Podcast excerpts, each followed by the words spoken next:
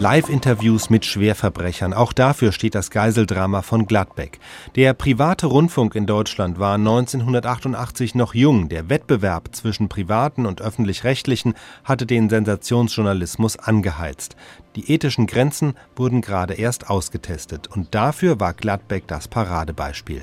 Hans Meiser von RTL führte schon während des Banküberfalls ein erstes Telefoninterview mit den Geiselnehmern. Später drängelten sich Journalisten vor dem Fluchtfahrzeug in der Hoffnung auf ein kurzes Statement.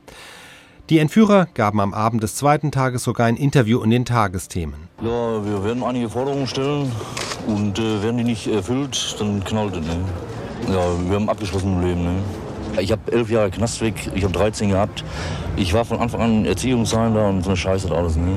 Und äh, ich scheiße auf mein Leben. Und das meine ich ganz im Ernst. Für mich ist das absolut sicher, dass ich davon komme. Wenn die meinen da, die können da mit ihren scheiß Sondereinsatzkommandos da kommen, da habe ich keine Angst vor. Ne? Wir sind schwer bewaffnet. Ich habe in der Tasche auch noch da gewisse Sachen. Ne? Also es gibt einen Knall und dann ist der Bus weg. Ne?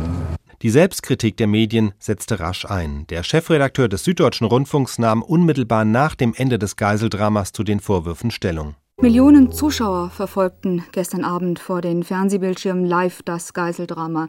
Geiselnehmer, die Journalisten zu Fotos und Filmaufnahmen in den gekaperten Bus baten, ein Geiselnehmer, der freimütig ein Fernsehinterview gab. Viele fragen heute, musste das sein? Zu uns ins Studio gekommen ist jetzt Ernst Elis, der Chefredakteur Fernsehen des Süddeutschen Rundfunks.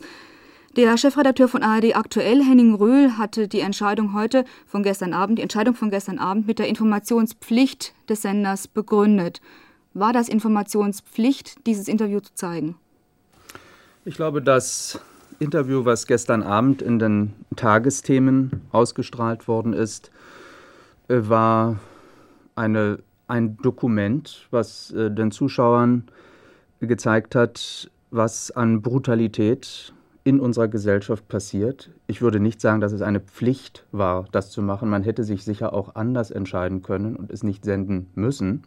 Ich persönlich muss sagen, ich hätte es auch gesendet, zumal die Moderatorin Frau Christiansen ja auch die Skrupel, die Journalisten bei der Ausstrahlung eines solchen Interviews haben, deutlich gemacht hat was heute Mittag in der Tagesschau gelaufen ist, was vom Westdeutschen Rundfunk eingespielt worden ist.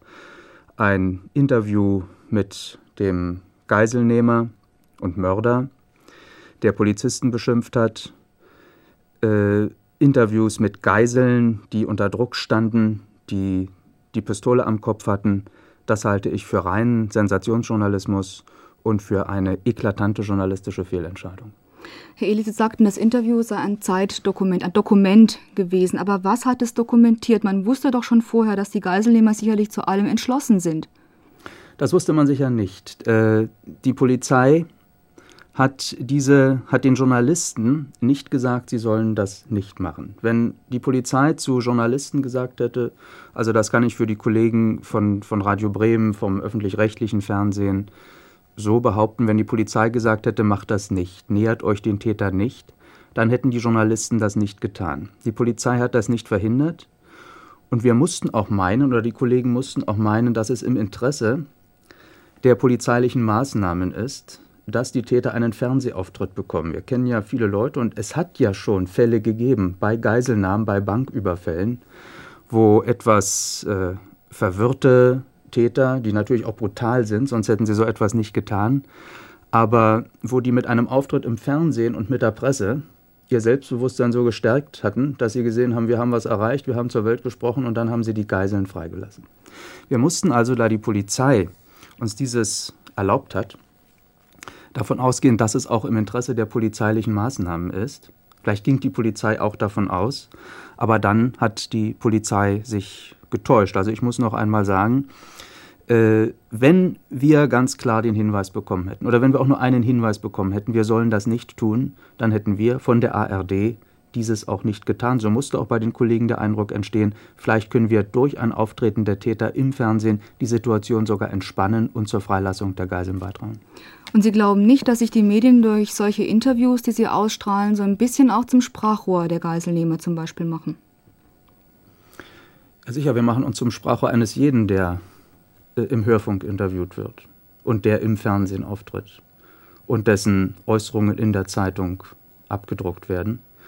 Ähm, zum, ich, ja, wir machen uns nicht zum Sprachrohr. Zum Sprachrohr würden wir uns machen, wenn wir unbeeinflusst, ohne redaktionelle Eingriffe jeden alles sagen lassen würden, was er will. Ja?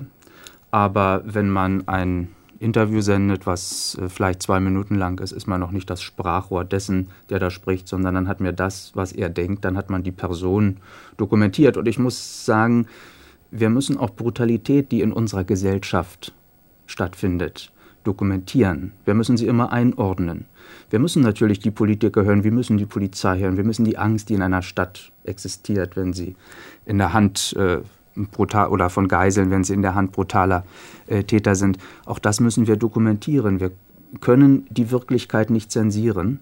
Aber wir dürfen jetzt auch nicht nur, wie es heute Mittag geschehen ist, das, das muss ich sagen, wir dürfen auch nicht nur die Brutalität da zeigen in ihrer ganzen Brutalität, äh, ohne dem Zuschauer und dem Zuhörer die Situation, die Gesamtsituation, in der eine Stadt äh, sich befindet, wie heute Mittag in Köln vor Augen zu führen. Aber hängt die Ausstrahlung dieser, dieses Interviews gestern Abend und dieser Sendung heute Mittag nicht auch mit dem Konkurrenzdruck zusammen, mit, dem, mit der Konkurrenzsituation zwischen den verschiedenen Anstalten zum Beispiel? Äh, das ZDF hat sich offenbar gestern unter diesem Konkurrenzdruck gefühlt, denn es hat äh, eine, das Interview, was in den Tagesthemen ausgestrahlt worden ist, äh, ohne jede Befugnis unter eklatantem Bruch der Verhältnisse, die sonst äh, im Fernsehen herrschen, bei einer Überspielung von Bremen nach Hamburg angezapft und äh, widerrechtlich im Heute-Journal ausgestrahlt, weil sie selber ein solches Interview nicht hatten. Also das ZDF hat sich offenbar unter dieser Konkurrenzsituation gesehen. Sat 1, eine der großen privaten Anstalten, die größte der privaten Anstalten, hat schon heute schon Sondersendungen gemacht und Sondersendungen angekündigt.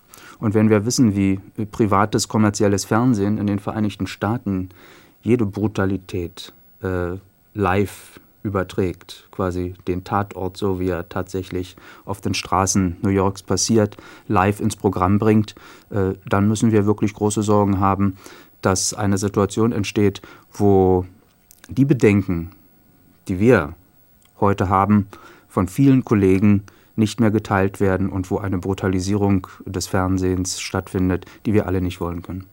Ganz kurz noch eine Frage zum Schluss. Was wird in den Nachrichtensendungen der ARD heute Abend zu sehen sein?